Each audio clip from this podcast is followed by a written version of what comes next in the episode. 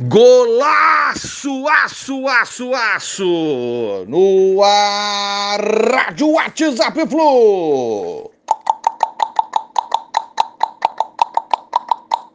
Bom dia, galeraça tricolor, 18 de janeiro de 2023.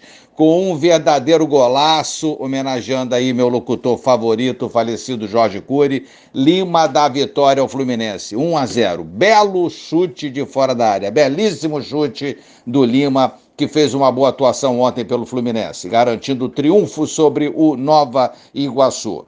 Diniz percebeu que o calendário vai ser apertado, terá pela frente aí é um ano cheio de jogos, se Deus quiser, positivos aí para o Fluminense, mudou totalmente a escalação para o jogo de ontem, é, daquela que tinha vencido o Rezende por 2 a 0. Lima foi o principal destaque, na minha opinião, não só pelo golaço, acertando um lindo chute, como falei, de fora da área, um chute raro de se ver, estufando as redes, muito bonito mesmo, mas por ser também um dos poucos a demonstrar entendimento da proposta de jogo do Diniz.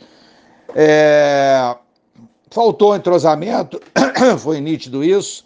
É possível destacar também o Keno. Keno jogou melhor na outra partida, quando entrou depois, é, do que nessa partida de ontem. Mas quando pega a bola é sempre uma expectativa de uma boa jogada ali pela esquerda. Então, foi tem uma atuação boa também o Keno, na minha opinião.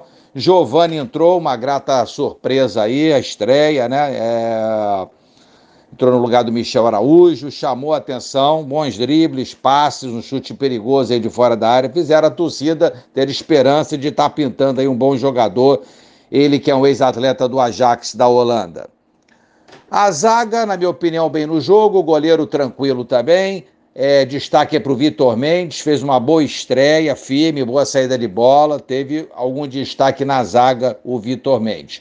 O Jorge pela esquerda, muito abaixo ainda da forma física ideal, né? Mas não comprometeu. O Guga já fez uma estreia melhor pela direita. O resto dos jogadores eu considero assim no nível razoável. E a gente, é, amigos, temos que dar um desconto, porque alguns atletas ainda estão, não estão é, 100% da sua forma física, né?